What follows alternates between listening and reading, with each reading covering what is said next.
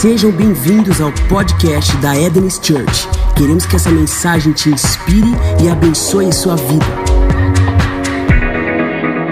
Quem está pronto para receber a palavra aí? De verdade, irmão?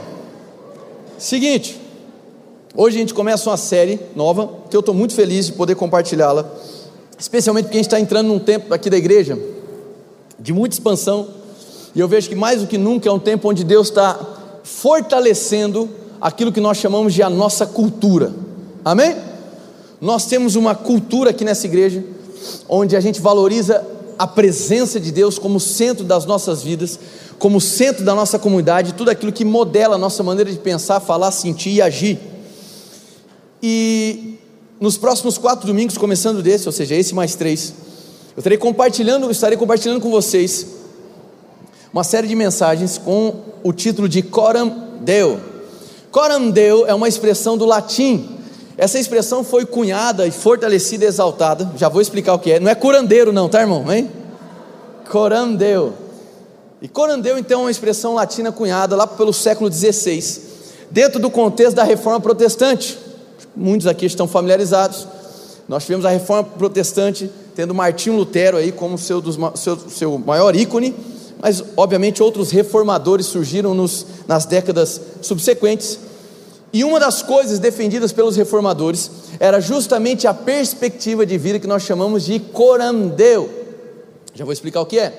Essa expressão surgiu como uma resposta ao que a humanidade até então, uh, na Europa Ocidental, vinha provando do que diz respeito àquilo que era conhecido como Evangelho.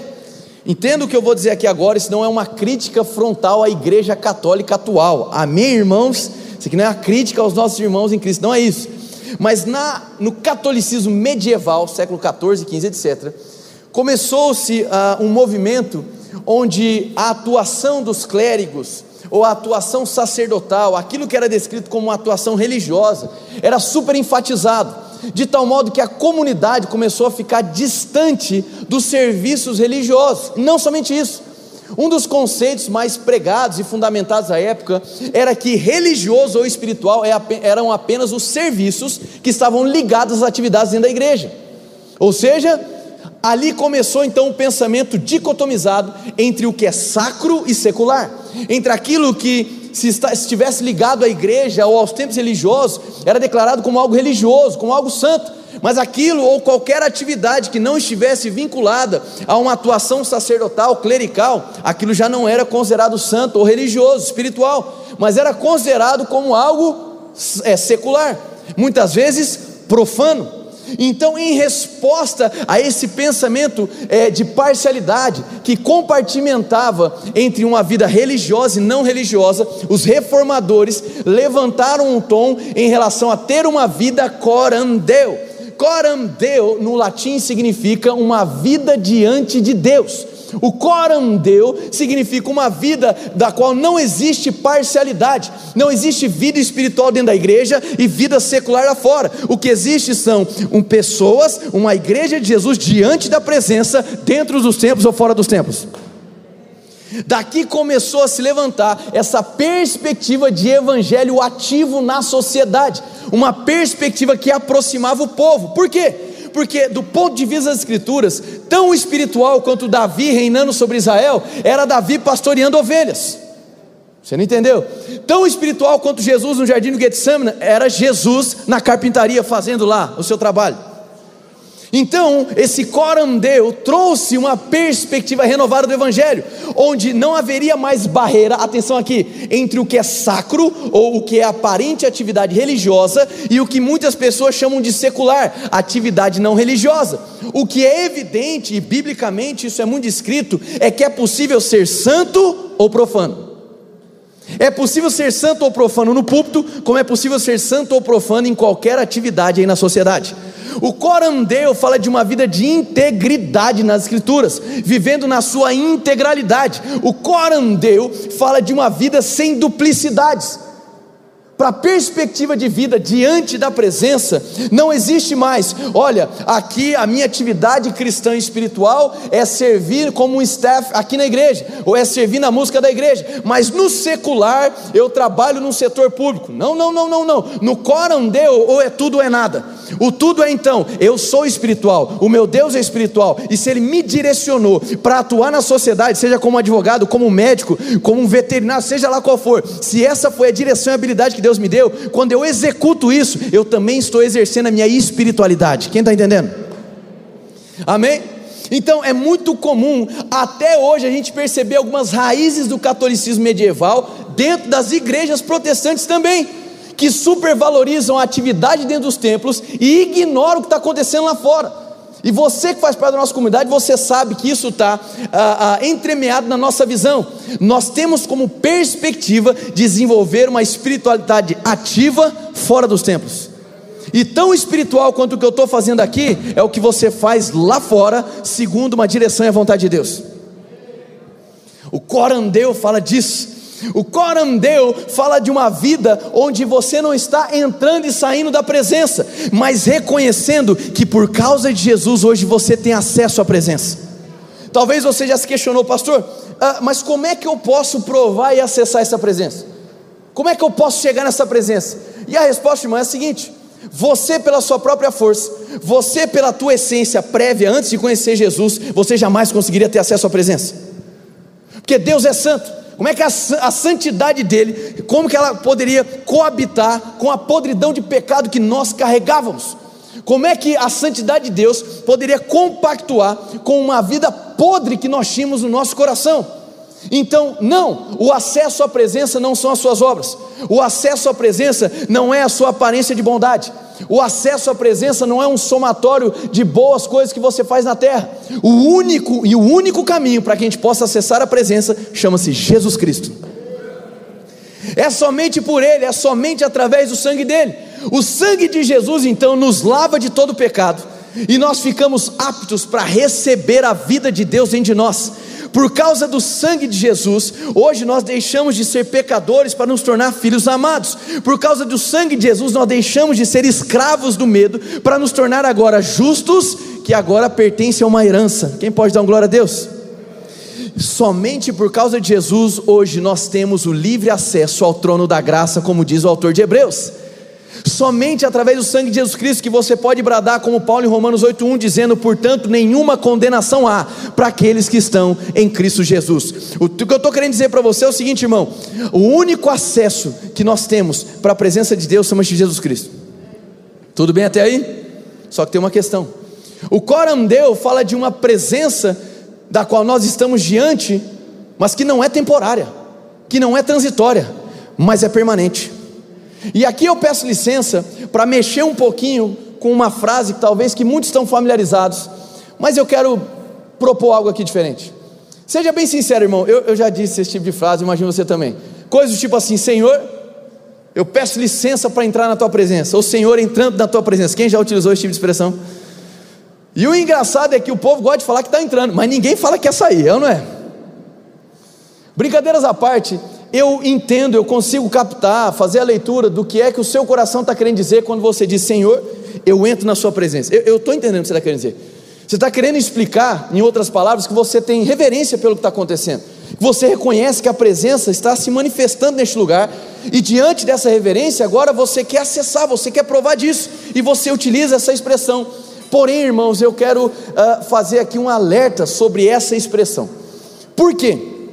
Quer queira ou quer não, ela remete para nós uma ideia de que nós estamos entrando e saindo. Se todas as vezes que eu provo de uma atmosfera espiritual, eu peço para entrar, ou então, Senhor, eu digo, entrando na tua presença, isso acaba gerando um probleminha bíblico, e eu vou te explicar por quê. Quando o homem foi criado, a ideia original do homem, como diria o salmista capítulo 8, de honra e de glória foi coroado e deste domínio sobre a, as obras das suas mãos. Adão foi colocado na terra em um ambiente da presença, cheio da presença e para cooperar com a presença, sim ou não? O jardim que ele foi colocado, ele não tem o nome de Éden. O jardim era no Éden, não era um jardim do Éden. Depois você procura na sua palavra, tá? O Éden era uma realidade espiritual, um ambiente espiritual. E esse jardim físico foi colocado dentro de um ambiente espiritual. A imagem de Deus, ou seja, Deus sendo espírito, ele forja a identidade do homem a partir dele mesmo. O homem é forjado a partir da presença, o homem recebe do sopro da presença e ele é colocado em um ambiente da presença. Essa era a ideia original de Deus, que o homem fosse cheio e se movesse em um ambiente da nada de transitório, permanente. Mas toda a humanidade é destituída da glória de Deus no pecado de Adão. E o que acontece imediatamente à queda após os decretos divinos é que ele é lançado fora do jardim. Anjos são colocados ali na frente do jardim e agora quem é que não pode mais entrar? Adão. Então Adão agora não pode mais entrar para a presença, ele está fora da presença. Então percebe que toda vez que a gente fala sobre entrar na presença, a gente está partindo do pressuposto que a gente está do lado de fora. Calma que tem mais. Olhando para a antiga aliança, nós vamos ter figuras sacerdotais, certo? O povo na antiga aliança não podia receber o Espírito Santo dentro deles, porque era necessário um justificador, era necessário alguém que pagasse a nossa dívida, e você sabe que essa pessoa só tem um nome: Jesus Cristo, que veio na plenitude dos tempos. Todo o período da antiga aliança, o que nós podemos observar então, são algumas famílias de uma linhagem sacerdotal, araônica, depois levítica, que ofereciam serviços ministeriais em um lugar santo, em um monte santo. Primeiramente, um tabernáculo não estacionário e depois em um local físico. Perfeito? O que acontece era que nós tínhamos a figura do sumo sacerdote. E esse sumo sacerdote era o maior representante do povo diante de Deus era o responsável por adentrar ao Santíssimo Lugar, ou Santo dos Santos, um local onde 99% da população de Israel não poderia adentrar. Apenas o sumo sacerdote, em uma única vez por ano, no dia do Yom Kippur, ou dia da grande expiação, onde ele oferecia um cordeiro imolado e aspergia aquele sangue no propiciatório, acima da arca da aliança. E esse sumo sacerdote apresentava esse sangue, entenda, de animal, para que houvesse apaziguamento entre o povo de Israel e Deus. Não havia remissão de pecados, havia apaziguamento, expiação, acobertamento. Perfeito? Só que isso acontecia uma vez por ano. O sumo sacerdote, então, ele adentrava ao Santo dos Santos, que era conhecido como o lugar da presença. E ele entrava e depois ele. E ele sim vivia na perspectiva de Senhor, entrando na tua presença. A gente vai encerrar a mensagem falando um pouquinho sobre esse movimento do sacerdote e das suas vestes. Mas eu quero que você guarde isso. A perspectiva da antiga aliança é: Senhor, eu estou fora, mas agora eu entro. Mas eu não permaneço. Eu tenho que voltar. Quem está entendendo? E nós estamos agora na nova aliança. E na nova aliança, você quer ouvir uma boa nova? Não existe mais o um lugar físico ou um monte específico, um tabernáculo específico para que Deus seja adorado. Jesus, em João capítulo 4, conversando com a mulher samaritana, ele vai dizer da seguinte maneira: ela vai perguntar, Jesus, qual é o monte que se deve adorar? A mulher samaritana. Eles tinham um lugar físico de adoração. Jesus, ainda que fosse Novo Testamento, ainda era antiga aliança. Ele vai dizer, mulher, parafraseando, vocês nem sabem o que vocês estão fazendo. Mas os judeus sabem, porque a salvação vem dos judeus, contexto de antiga aliança. Só que ele pega e vai dizer assim: olha, não vai ser nem neste monte, nem em outro monte. Mas agora chegou a hora, onde os verdadeiros adoradores adorarão em espírito em. Jesus estava fazendo? Jesus estava deslocando, ele estava trazendo um princípio da nova aliança. Ele estava querendo dizer que agora você não precisaria mais encontrar um lugar físico para adorar, porque agora, ao invés de você ir até um monte geográfico, você se tornaria o monte espiritual de Deus aqui na terra. 1 Coríntios 3,16 vai dizer que nós somos a casa de Deus, a habitação do Altíssimo. Você pode pensar, mas eu não merecia isso. Claro que não merecia, eu também não. Nós não tínhamos dignidade suficiente para se apresentar diante dele, mas por causa de Jesus nós somos lavados e hoje você é identificado por Deus como a morada do Espírito Santo. Glória a Deus. Sabe o que isso significa, irmão? Que hoje, por causa de Cristo, por conta do mérito dele, nós temos a habilidade de estar diante de Deus sem culpa, sem mácula, sem acusação. Meu Deus do céu, como se o pecado nunca tivesse existido. Como se, como se porque em Cristo são feitas novas todas as coisas, em Cristo o coração de pedra é retirado e o novo coração é dado, em Cristo o penhor a, a, a, da nossa vida, o Espírito Santo de Deus é selado no nosso coração, em Cristo toda maldição é quebrada, como diz Gálatas 3,13, em Cristo você é declarado justo, justificado, e 2 Coríntios 5, 21, justiça de Deus. Então hoje, diga assim: eu tenho acesso à presença. Só que esse acesso, irmão, não é pelo teu mérito, não é pelo que você faz, é pelo que Jesus Cristo fez. Agora deixa eu fazer um paralelo. Quem aqui, seja sincero, já foi para uma praia ou para um rio, para um local ensolarado, mas aí você, na sua animação, empolgação, destrambelhado, você fala assim: deixa comigo, eu sou pantaneiro, eu não preciso de protetor solar, sol do Pantanal é bem mais bravo. E aí você foi, e quando chegou a noite você tinha mudado de cor, você estava vermelho. Alguém já passou por isso? Por, pela tal da insolação. A insolação significa que você se expôs demais por um período longo à radiação solar. E aquilo começou a gerar um efeito na sua pele. A sua pele começou a ficar avermelhada, bem na verdade você fez ali uma queimadura de primeiro grau. Só que não foi apenas a queimadura que te atingiu. O seu jeito de viver por alguns dias também vai ficar afetado. Porque agora você não quer mais ganhar abraço de ninguém, é ou não é? Agora todo mundo quer ir para a praia no dia seguinte, você quer botar camiseta, botar creme hidratante e ficar ali encolhido. É ou não é? O que eu quero que você guarde aqui? Eu quero que você repita comigo, diga exposição provoca transformação. Isso, então vamos lá. Da mesma maneira, esquece agora esse exemplo horrível, amém? A Bíblia chama Jesus de o sol da justiça. E quanto mais eu me exponho ao sol da justiça, mais efeito ele provoca em mim. Quanto mais eu me exponho ao sol da justiça, aleluia, mais a influência dele me toca e me modela. E da mesma maneira que ficar insolado te faz ser identificado, da mesma maneira que ficar com insolação faz você ter que mudar o seu comportamento, até o jeito de dormir. Quando você fica por períodos prolongados, consciente do efeito da presença, o seu jeito de viver muda, a sua maneira de pensar muda, o seu jeito de falar muda, o seu jeito de agir muda, porque quanto maior a exposição, maior a transformação. Agora, concorda comigo que tem gente, às vezes tem, né? Sempre tem uns cabelos de baga, que vai fazer o seguinte: vai toda a família para a praia. E o que, que ele fala? Não gosto de praia, vou ficar em casa. Aí o cara fica dentro do apartamento, dentro da casa, aquela praia, aquele litoral maravilhoso, e o cara fica lá dentro mexendo no celular, assistindo Netflix. Nenhum problema, amém, irmão? Mas está sendo bocó, né? Da mesma maneira, eu já Passei para você na palavra que hoje nós temos uma posição de permanência diante de Deus, mas é possível desperdiçar isso. E a mensagem de hoje é para te chamar para um estilo de vida corandeu, de consciência da presença de maneira contínua. A presença não está apenas aqui. Aqui nós nos reunimos e é maravilhoso. A presença sempre vem. Mas essa mesma presença que você prova de manifestações sobrenaturais, ela não está reclusa aos templos, porque nós não vivemos mais debaixo do catolicismo medieval, nós vivemos hoje o tempo do corandeu, onde eu posso provar da presença na minha casa, no meu trabalho, por onde quer que eu caminhe. O corandeu faz com que eu me exponha à presença de Deus. E eu queria dizer que essa exposição à presença, inicialmente já me provoca duas percepções paradoxais: descanso e movimento. Parece paradoxal, mas é real. Descanso, e eu vejo aqui a atuação da graça salvífica. Quando eu me encontro com Jesus, e eu nunca esqueço desse dia, você também não se esquece. No dia que você encontra Jesus, você encontra uma paz que você não, provava, não tinha provado antes. Quando você encontra Jesus, você vê uma possibilidade de viver uma história que você não tinha antes. Quando você encontra Jesus, você consegue perceber uma força para vencer vícios que te dominavam. Quando você conhece Jesus, você começa a perceber que a presença traz significado para a sua vida. Conhecer Jesus te abre uma perspectiva que você não tinha na força do seu próprio braço, sim ou não, irmãos? E não tem como, irmão, depois de uma experiência com Jesus, é impossível não descrever isso. Eu encontrei uma paz, eu encontrei o descanso, eu encontrei meu porto seguro, amém?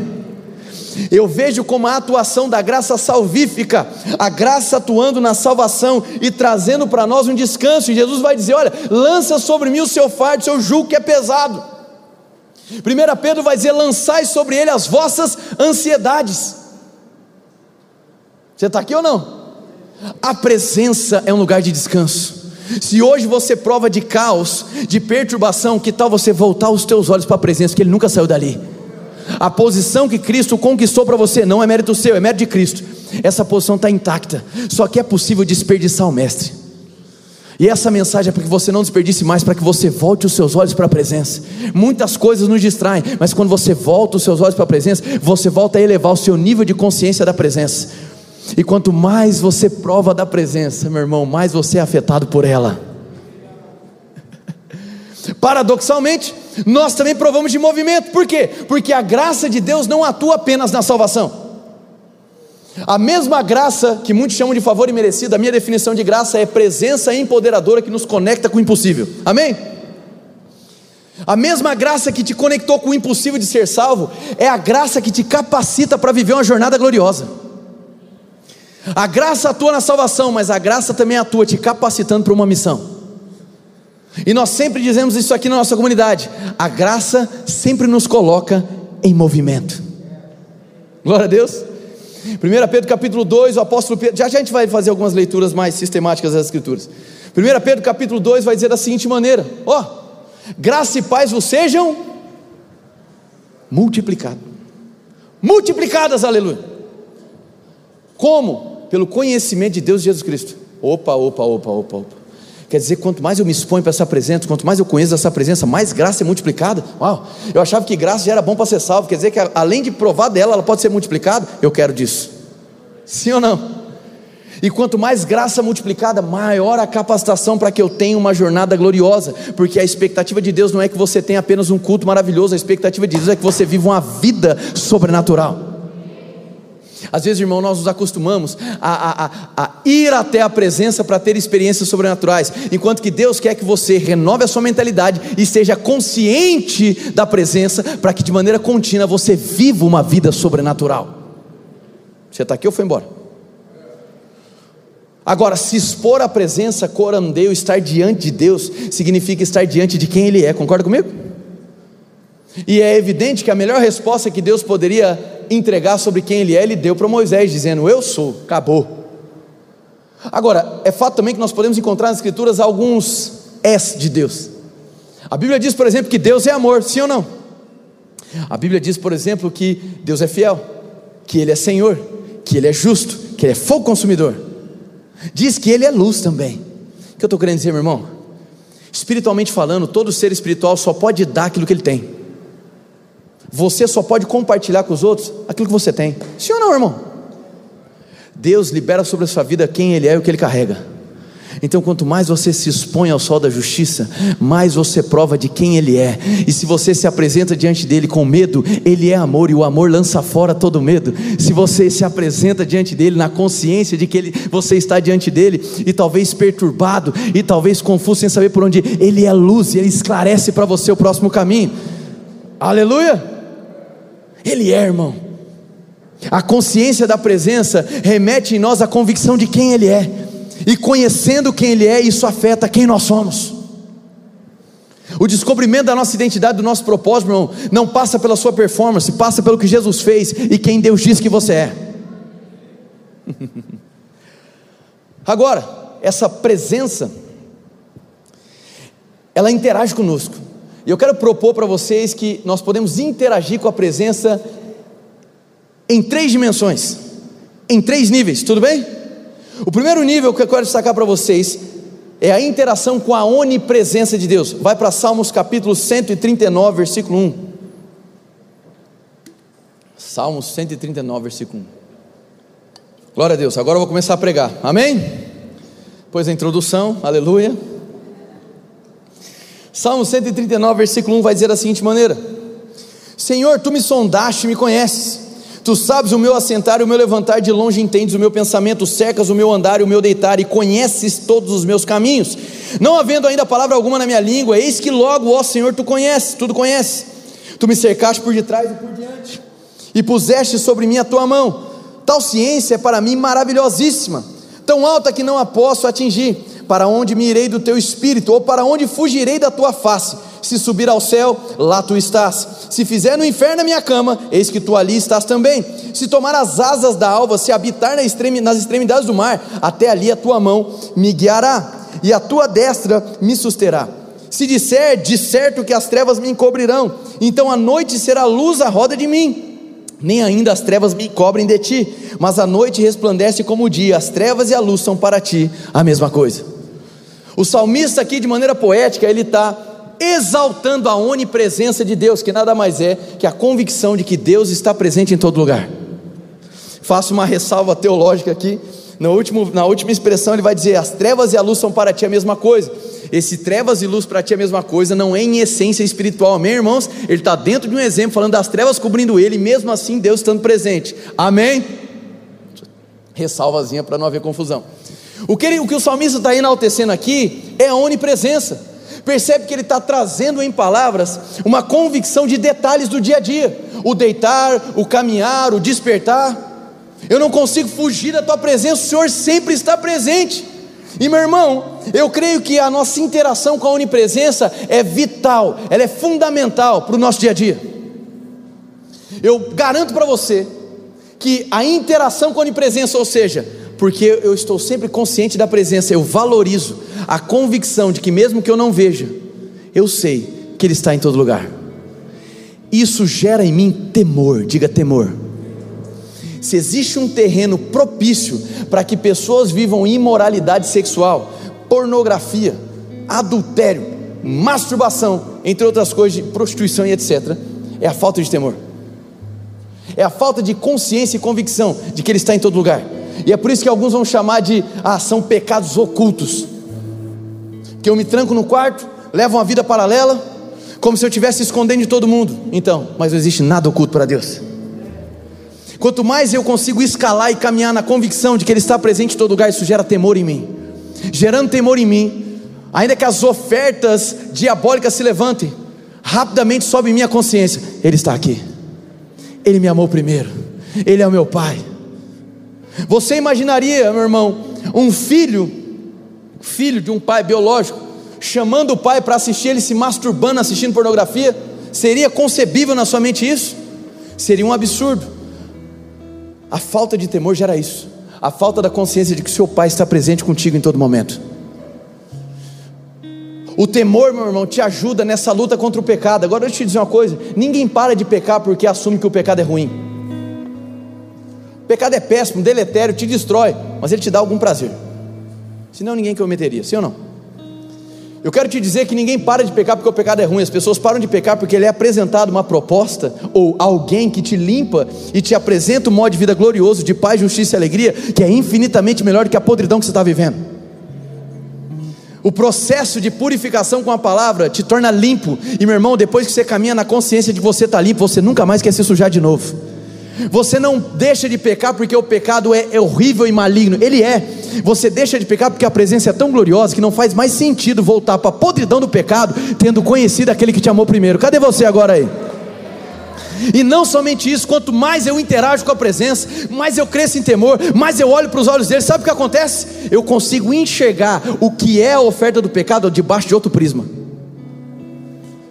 E aí simplesmente você percebe que não vale a pena negociar os seus valores, que não vale a pena negociar nem um segundo da sua vida, que não vale a pena negociar um momento de atração, de prazer, seja lá em qual hora for, porque você não deixa de pecar porque o pecado é ruim, você deixa de pecar porque a presença de Deus é acessível e boa demais. Você precisa ter convicção disso. Diga onipresença. Eu interajo com a onipresença, isso gera temor em mim, mas ainda existem outras duas dimensões essa segunda dimensão eu vou chamar aqui de presença manifesta. Diga presença manifesta. E essa terceira dimensão eu vou chamar de glória de Deus. Diga glória de Deus. Agora a gente vai para Êxodo capítulo 33, versículo 15. Meu irmão, eu tô, estou tô gostando do que está acontecendo aqui neste culto. Existe uma atmosfera de reverência muito grande que está acontecendo. Você vai receber tudo que você veio buscar essa noite. Êxodo 33, versículo 15. Se você chegou lá, diga: Eu sou livre. Êxodo 33, 15 diz: Então lhe disse, isso é Moisés falando com Deus: Se tu mesmo não fores conosco, não nos faça subir daqui. Como, pois, se saberá agora que tenho achado graça aos teus olhos, eu e o teu povo? Acaso não é por andares tu conosco, de modo a sermos separados, eu e o teu povo, de todos os povos que há sobre a face da terra? Então disse o Senhor a Moisés: Farei também isto que tens dito, porquanto achaste graça aos meus olhos e te conheço pelo nome. Então Moisés lhe disse: Rogo-te que me mostres a tua. Enquanto o salmista estava enaltecendo uma presença invisível, mas real, agora Moisés está interagindo com a presença. Quem entendeu isso aqui? Ele está falando, meu irmão. Está falando com Deus, falando de Moisés. O cara que teve o seu chamado através de uma planta pegando fogo. O cara que na peregrinação viu coluna de fogo, nuvem de glória, mar se abrindo, pão caindo do céu. Quer mais, irmão? Esse cara ele está interagindo com a presença. Então a gente percebe que quando Deus quer se fazer conhecido, ele tem um desígnio específico, ele se manifesta de maneira que nós o percebemos. Agora a gente sai do invisível mais real, que é a onipresença, gera temor, é necessário, e a gente agora vai para um nível de relacionamento. E nesse relacionamento, quase irmão, é o Satanás me, tentando me empurrar aqui, quase que eu caí. Agora a gente vai para uma dimensão chamada presença manifesta, onde Deus fala conosco, onde Deus toca no seu coração, onde algumas pessoas têm algumas reações, amém? Tem gente que o coração começa a queimar, tem gente que começa a chorar, começa a ir, tem gente que começa a tremer, gente que cai, gente que levanta, gente que corre, gente que dança, irmão. De tudo acontece. As reações são diversas. Porque Deus fala conosco, sim ou não? Fala, irmão. De diversas maneiras. Deus está falando contigo agora. Deus falou contigo na hora da oração e música. Talvez Deus falou contigo na hora que você parou o seu carro, na hora que alguém te recebeu. Quando Deus rompe essa barreira do invisível mais real para começar a interagir contigo, talvez de, através de, uma, de um testemunho interior no teu coração, tal, talvez a, através de uma experiência de voz audível, não sei. Deus te revela visões, Deus te entrega sonhos, e o que eu acho mais lindo da presença manifesta, quando Deus se move por meio dos dons do Espírito. Presta atenção nisso aqui. 1 Coríntios 12 vai falar sobre três classes dons ministeriais, operações do Espírito e dons espirituais. Mas Paulo enaltece que é sempre o mesmo Espírito. Os dons espirituais que Paulo vai dizer que são nove ali em 1 Coríntios 12. Essa palavra dons é a palavra no grego carismas, prefixo caris, que significa graça. Os dons do Espírito são presentes da graça, de um Deus que ama tanto o seu povo que quer se comunicar com ele. Amém? Tudo bem? Os dons do Espírito, caris, os presentes da graça. É Deus querendo tocar e alcançar o seu povo. É Deus dizendo da seguinte maneira: já que o meu filho não está escutando direito, eu vou levantar alguém, um interlocutor profético, para entregar uma mensagem para ele. Já que ele ainda não está conseguindo resolver essa parada na vida dele, eu vou liberar um dom que vai tocar e vai transformar a vida dele. Eu vou liberar um dom que vai revelar algo para tirar ele de uma cilada, de uma armadilha que ele ia entrar. Quem está entendendo? Os dons são a presença manifesta em operação, porque Deus ama o seu povo e não está deixando o seu povo desamparado. Amém? Muito bem. Agora sabe o que me chama a atenção? Me chama a atenção é porque Moisés ainda fala bem assim, ó. Se você não for se tu não fores conosco, nem adianta mandar. Porque como é que nós seremos distinguidos dos demais povos da terra se não for através da tua presença? Peraí, irmão, peraí, peraí, peraí. Como é que é? O que distinguia aquele povo era a presença. E esse texto é muito forte mim, emblemático. Porque quando nós começamos essa comunidade, há três anos atrás, há três anos, e eu lembro que Deus falou comigo sobre construir uma cultura da presença. Para que eu, a liderança, nós fôssemos cooperadores para que uma cultura da presença. Senhor, o que é isso? Deus me levou para Números capítulo 4 e depois para Êxodo capítulo 33. Onde ele mostrava que ainda que o Espírito de Deus não pudesse habitar dentro do povo, ele se fez presente através da sua presença no meio do arraial. Era como se Deus estivesse dizendo: Eu não posso habitar dentro de vocês porque vocês não foram justificados, mas a minha arca vai simbolizar a presença para que a vida de vocês seja modelada com a presença sendo o centro. Quem entendeu? É que eu faço um gancho de um livro que eu li uns tempos atrás, alguns anos. Um livro do autor chamado William Young, autor da Cabana. Quem assistiu o filme da Cabana? É maneiro, maneiro. Que Deus é uma vovó, lembra? É um filme diferente. Mas é, é legal o filme, irmão. Assim, tem, uns, tem umas paradas estranhas. Amém, gente? É um negocinho ali que convenhamos, não dá. Mas a mensagem é boa, tem muita. O povo chora que é um trem. É um filme bonito, eu, eu gosto, mas não dá para concordar com tudo. William Young, que eu também não concordo com toda a linha doutrinária dele, amém, gente? Não concordo. Mas tem um livro que ele escreveu, que agora me fugiu o nome. Coisas que não te falaram acerca de Deus ou mentiras que te contaram sobre Deus, alguma coisa assim. E nesse livro tem um momento que ele pega e fala da seguinte maneira: É muito comum as pessoas tratarem Deus como prioridade. Sim ou não? Quem nunca falou, Senhor, a partir de hoje, aleluia, você é a prioridade número um, xalababababá, na minha vida, amém? Comum a gente fazer esse tipo de oração. Só que aí esse William Young pega e quebra todo mundo e fala assim: então, o interessante é que não existe a palavra prioridade da Bíblia. Aí eu falei: opa. Na hora que eu li aquele parágrafo, eu falei assim: Mateus 6,33. Na hora, irmão, veio um gatilho buscar em primeiro lugar o reino do céu, sim ou não? Aí no texto, no parágrafo seguinte, ele dizia assim: Você que pensou em Mateus 6,33, eu falei, pelo amor de Deus, senhor. está aqui? Espíritos familiares? Ah, aqui do meu lado, descobriu agora. Você que está descrevendo Mateus 33, entenda que ele está falando de buscar em primeiro lugar, mas ele não está definindo Deus como prioridade. Eu falei, o que, que ele está querendo dizer aqui? Aí ele continuou. Ele falou: o problema de tratar Deus como uma prioridade número um é porque nós colocamos sim Ele como primeiro lugar, só que a gente acaba segmentando a nossa vida. Deus é primeiro lugar, então eu vou acordar e fazer meu devocional. Terminei meu devocional, agora eu vou para o número dois. Depois eu vou para o número três. Depois eu vou para o número quatro. Então eu, mando, eu mantenho a minha vida organizada. Deus é primeiro lugar. Ele falou: Deus não quer ser a prioridade número um na sua vida. Deus ele quer ser o centro da sua vida em todas as áreas. Quem entendeu a diferença? Ele não quer ser o número um, e depois o número dois, número três. Não, não, não, não. Ele quer ser o centro da sua família, ele quer ser o centro do seu chamado, ele quer ser o centro do seu trabalho, ele quer ser o centro da sua administração dos recursos financeiros, ele quer ser o centro dos seus relacionamentos, ele quer ser o centro de todas as áreas da sua vida. Cadê você aí? Esse é o anseio de Deus. Ele não quer apenas ser tratado, mas pastor, é, é, mas o secreto não é importante? Claro que é, irmão. O problema é que as pessoas estão compartimentando o secreto como se fosse atividade religiosa do dia. Não, não, não, não. O que eu busco no secreto, onde eu diminuo as vozes exteriores, eu aumento a voz do Espírito, eu escuto o que Deus está falando, aquilo deve ser o centro que vai me guiar para lidar com a minha família, com os meus amigos, com o meu trabalho, com cada área da minha vida. Não, você não vai dissociar o secreto, não, o secreto vai te posicionar na convicção da presença de que Ele é o centro de todas as coisas. A minha oração semanal como líder espiritual dessa comunidade e das outras que a gente vem plantando no Brasil, é para que essa cultura da presença permaneça intacta.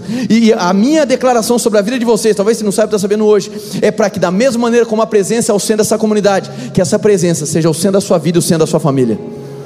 Amém. Meu irmão, nada contra você ter sucesso, você ter dinheiro que você tenha demais, multiplique, seja bilionário. Dois deram um amém forte e receberam, amém? O restante vai ficar do mesmo jeito, falta de fé. Que você tenha rios de dinheiro, não tem problema que você não seja dominado, que você tenha sucesso. Mas diz uma coisa: que tal não ser reconhecido pela performance nem pelo dinheiro, mas ser reconhecido porque existe algo que te distingue dos demais? Que tal, ainda que as pessoas reconheçam, trabalho fascinante, mas me fala mais, o que é que você carrega que quando você chega o ambiente é transformado? É legal ouvir elogio da performance, mas que tal ser reconhecido por conta da presença? Irmão, são inúmeras as vezes que as pessoas perguntam qual método que vocês utilizam, o que, que vocês fazem na igreja, por que, que ela cresceu, por que, que ela lá, lá. Irmão, não é método, não é um formato, não é uma programação, é a presença sendo reverenciada como centro de toda essa comunidade. Ah, mas o voluntariado aqui é da hora, é legal, mas ele parte da ótica da presença. Ah, mas os pequenos grupos aqui são maravilhosos, ninguém é manipulado, porque eles partem da ótica da presença. Os nossos acertos é porque as coisas estão partindo do prisma da presença. Você está aqui ou foi embora, irmão? Agora Moisés ainda fala de uma glória. Pô, Moisés fala assim: mostra-me a tua glória. Olha tudo que ele provou, não está bom? E aí Deus vai escrever, fala: olha, eu vou passar, e pela fenda da rocha você vai ver, eu vou passar por, por ti toda a minha bondade. Você não vai ver a minha face, mas você vai provar de algo aí. A glória de Deus é comumente associada nas Escrituras com manifestações visíveis. Diga visíveis. Tudo bem? Então nós podemos declarar que a glória de Deus está em manifestação quando algo visível acontece, quando rompe essa barreira da tangibilidade humana. E você consegue ver, contemplar com seus olhos. As manifestações são diversas. E eu vou contar só de uma experiência que vem acontecendo aqui nas últimas quatro semanas na comunidade. Amém? Tem quatro semanas que tem acontecido muito isso. Pessoas mandam foto das suas mãos, alguns mandam até da sua roupa onde começou a, a, a, a acontecer na vida de várias pessoas, tem algumas fotos, começou a surgir uns pontos brilhantes, que alguns vão chamar de pó de ouro, amém? Ah, pastor, está pedindo por isso? Eu não, eu estou pedindo para que aumente a reverência na presença, e para que a presença aumente sua intensidade, essa é a minha oração. Mas começou a acontecer manifestações da glória dele, e a glória dele, a manifestação da glória, nos convida para o nível de ousadia maior. Você está aqui ou não? A onipresença, temor. A presença manifesta relacionamento, amor devotado, Deus comunicando. A glória de Deus, ousadia. Glória a Deus. Agora, como eu disse no outro culto, falei, ó, não é porque aparece pó de ouro que você vai ficar raspando a sua mão para vender na segunda-feira. São manifestações de espíritos sobrenaturais. Coisas têm acontecido na nossa comunidade, amém? Se hoje você passar por uma delas, depois de testemunha, compartilha conosco.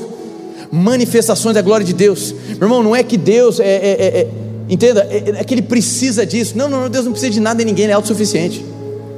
Mas essas manifestações de glória mostram para mim uma estação se iniciando. Deus está mostrando algo, elevando o nível de ousadia da comunidade, dizendo: Ei, eu quero levar vocês para um outro nível, onde coisas visíveis vão se tornar cada vez mais comuns.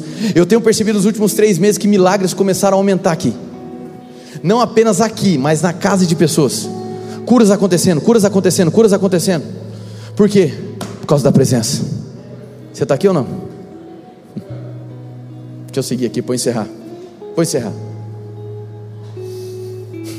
Coram deu uma vida diante da presença, sem parcialidades, sem segmentá-la, toda uma vida.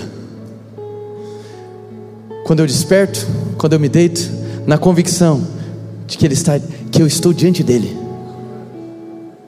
sem separar o que é religioso do que é não religioso, mas compreendendo que eu posso exercer a espiritualidade e responder ao amor dEle, à presença dEle, em qualquer momento, em qualquer área da minha vida. E sabe, irmãos, quando nós falamos dessa exposição à presença, é muito comum que a gente tenha expectativa, como eu disse aqui no momento, a exposição gera transformação, amém? Era para você guardar essa frase, meu filho. A, expos, a exposição gera. Sabia que vocês não tinham esquecido. Só que é comum muitas vezes a gente perceber um viés. Algumas pessoas enviesam o assunto. Aí alguns vão dizer da seguinte maneira: a transformação que nós passamos na vida com Deus é no caráter. Glória a Deus. E super enfatiza o caráter, mas ignoram o poder. Alguns outros vão fazer assim, inverter a gangorra. Vão super enfatizar o poder, mas não se importam com o caráter. Faz sentido? Mas, mas isso é um problema. Isso é um problema. Por quê? Quando nós estamos falando sobre ser expostos à presença, ser transformado por ela, significa que quanto maior a exposição, mais eu vou me parecer com quem está liberando algo sobre a minha vida. O alvo final é se parecer com Jesus em tudo, sim ou não? E Jesus manifestou plenitude no caráter e no poder. O que eu quero propor para vocês é que Deus não está fazendo uma competição, Ele não propõe essa competição bíblica entre caráter e poder. Cada um tem o seu devido lugar de importância. Não precisa brilhar, só me acompanha, Eclesiastes capítulo 7, versículo 1. O autor vai dizer da seguinte maneira: Mais vale a boa fama do que um aguento precioso. O que ele está querendo dizer? A boa fama, o caráter ele se equipara, o mais importante é, do que um guento precioso, fazer uma comparação com a unção. Por que ele usa isso? Porque existe uma narrativa bíblica que demonstra que o que segura, o que sustenta a unção, o poder de Deus, é o caráter. Você está aqui ou não? Uma vida íntegra, um caráter modelado por influência da presença que te torna semelhante a Cristo nas atitudes, é o que sustenta o poder de Deus. Atos capítulo 6, quando o primeiro corpo diaconal é separado, é descrito da seguinte maneira: separai-me homens, cheios de boa fama, cheios, cheios de sabedoria e cheios do espírito. Boa fama é colocado na frente. Êxodo capítulo 18, quando Jetro vai dar um conselho para Moisés, sogro de Moisés vai dizer da seguinte maneira: falou, ó, levanta aí líderes de 1150 e 10, e vou lançar os critérios aí para você, segura brava. Aí ele diz assim: homens capazes, tementes a Deus, dignos de confiança, e não dados ao dinheiro, não imorais na área financeira. Percebe que ele colocou a competência antecedendo o temor? Está querendo dizer que um é mais importante que o outro? Não, não, ele só está colocando em ordem. Amém? A integridade sustenta a unção. Fala, ah, pastor, mas é o seguinte: eu conheço uma turma aí que os cabas andam no poder, mas é tudo adulto, sem vergonha. Primeiro, larga de ser fofoqueiro, amém? Cuida da sua vida. Mas segundo, não dura não dura. Sabe por quê, meu irmão? Vou fazer uma pergunta para você. Você acha que é possível dar resultado sem estar ligado na presença? Claro que sim. É óbvio que sim. Da mesma maneira como, te pergunto, é possível ter resultado numa liderança por manipulação? Claro que sim, senão ninguém manipulava. Ninguém pressionava, fazia chantagem gospel, explorava as pessoas. Consegue umas paradas aí, consegue uns resultados. O problema é que isso não é sustentável, não dura para sempre. que quando você se envolve com as coisas do poder de Deus, a unção, entenda essa expressão, te desnuda. Porque, presta atenção nisso aqui, guarda isso. O caráter é o que sustenta o poder, é o que sustenta a unção. Agora, a manifestação do poder é o que convida a conhecer o caráter. Então, ainda que a pessoa esteja andando em poder e fazendo e tendo uma vida mequetrefe, chega um momento, meu irmão, que não adianta. Os holofotes do Espírito vão cair sobre ela. Então, isso não é uma boa maneira de se viver. Quem está entendendo? Caráter e poder. O que eu quero propor para vocês aqui é que não existe uma competição, mas tão importante quanto o caráter é o poder, porque a vontade de Deus é que nós sejamos semelhantes a Cristo, e Cristo foi pleno no caráter e pleno no poder. Você está aqui ou não? Ah, pastor, não estou convencido. Então vamos para a palavra. Efésios capítulo 4, a gente vai ler três textos para encerrar a mensagem. Efésios 4, versículo 30.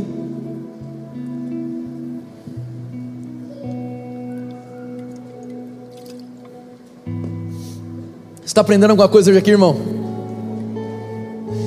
Efésios 4,30 vai dizer da seguinte maneira: E não entristeçais o Espírito Santo de Deus, está assim na sua Bíblia?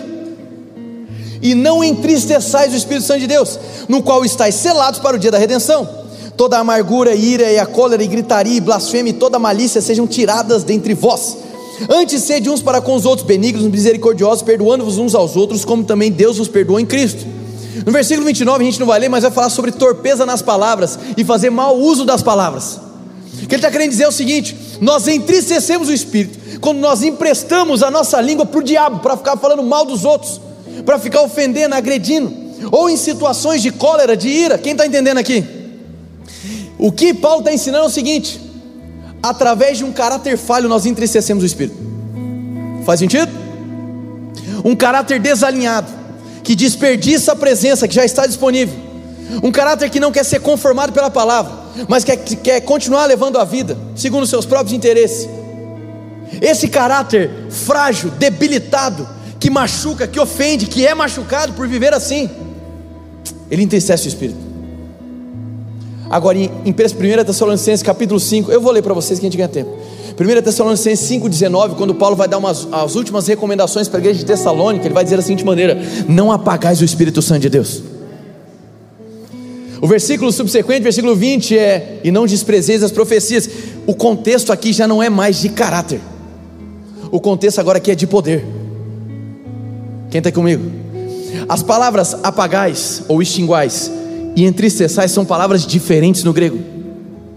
Então entenda aqui, guarde isso aqui para sua vida. Eu posso entristecer o espírito, ou eu posso apagar o espírito. Eu entristeço o espírito quando o meu caráter é falho e eu não quero me alinhar à presença.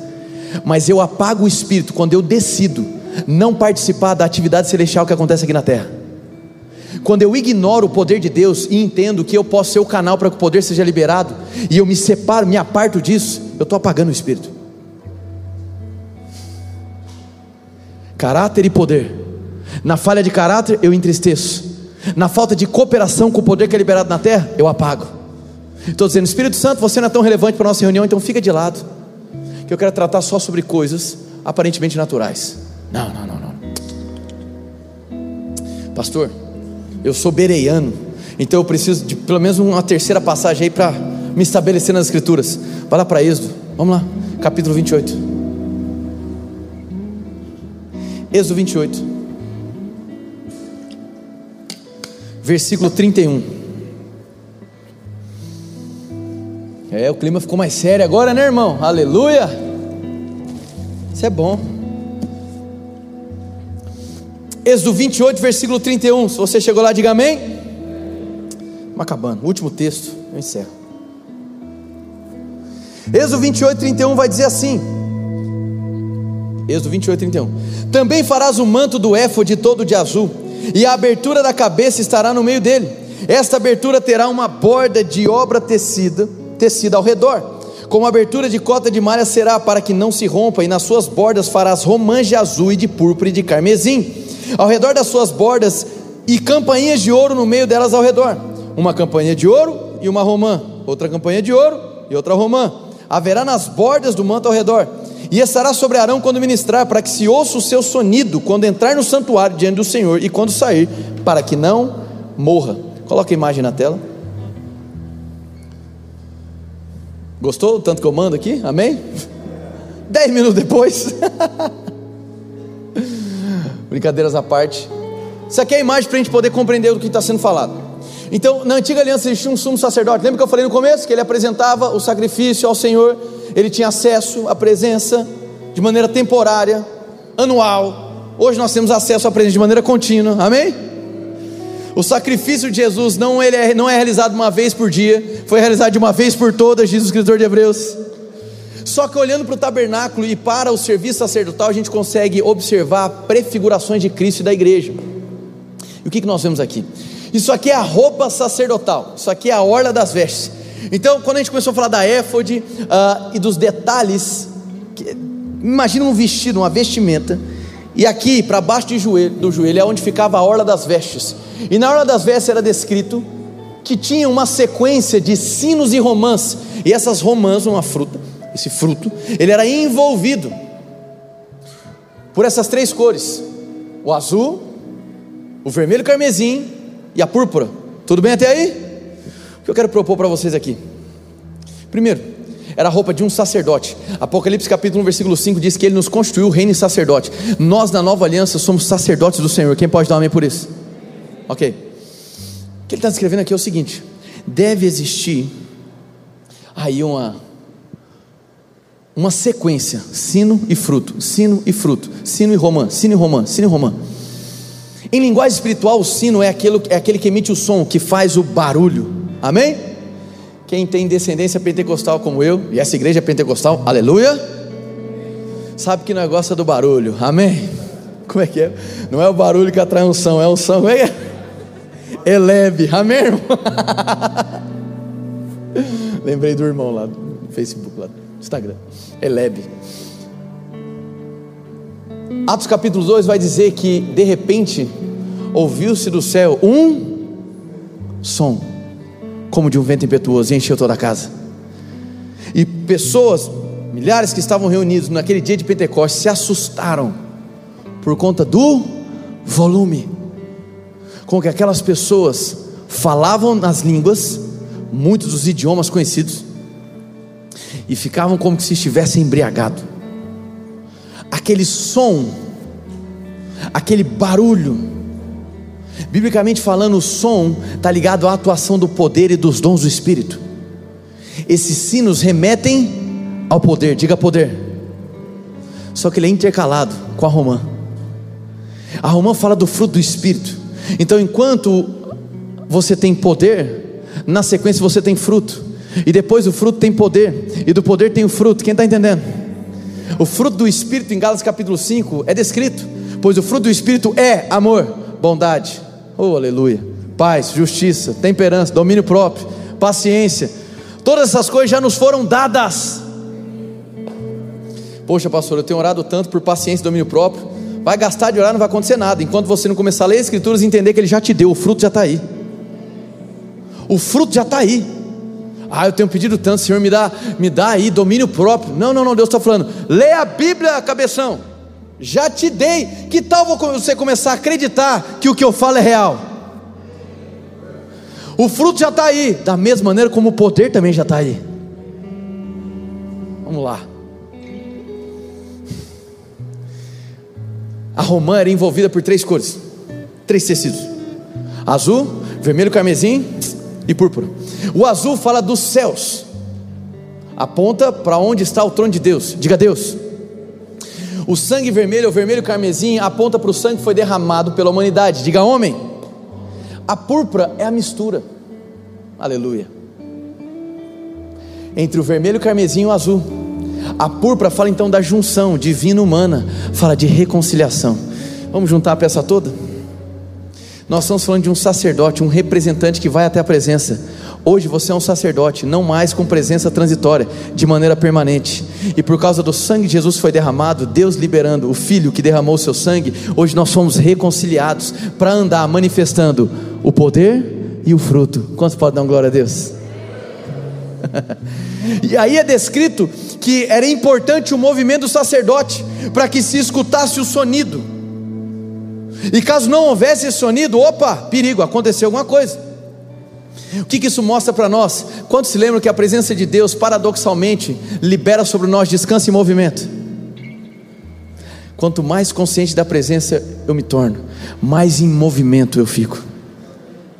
O que Deus espera de você, meu irmão, é que você tenha não um ou outro, tá? Não é uma ditadura do ou, é um caráter alinhado e também andar no poder de Deus. Deus não separou a atuação do poder apenas para alguns privilegiados. O poder está disponível para toda igreja. Da mesma maneira como Deus não quer consertar o caráter só de alguns da igreja, Deus quer consertar o caráter de cada membro da comunidade de Deus. A questão é quem está disposto a se expor para a presença e permitir que esse sol da justiça comece a te influenciar, te modelar, te afetar no seu dia a dia. Corandeu, uma vida de inteireza, integridade diante de Deus ele não está fugindo, ele não está entrando e saindo, você não precisa entrar e sair, o que você precisa hoje é voltar os seus olhos, porque a presença está diante de você. Quantos podem dar uma glória a Deus bem forte? Fica de pé no seu lugar. Essa foi uma mensagem da Eden's Church. Para ficar por dentro de tudo, nos acompanhe em nossas redes sociais.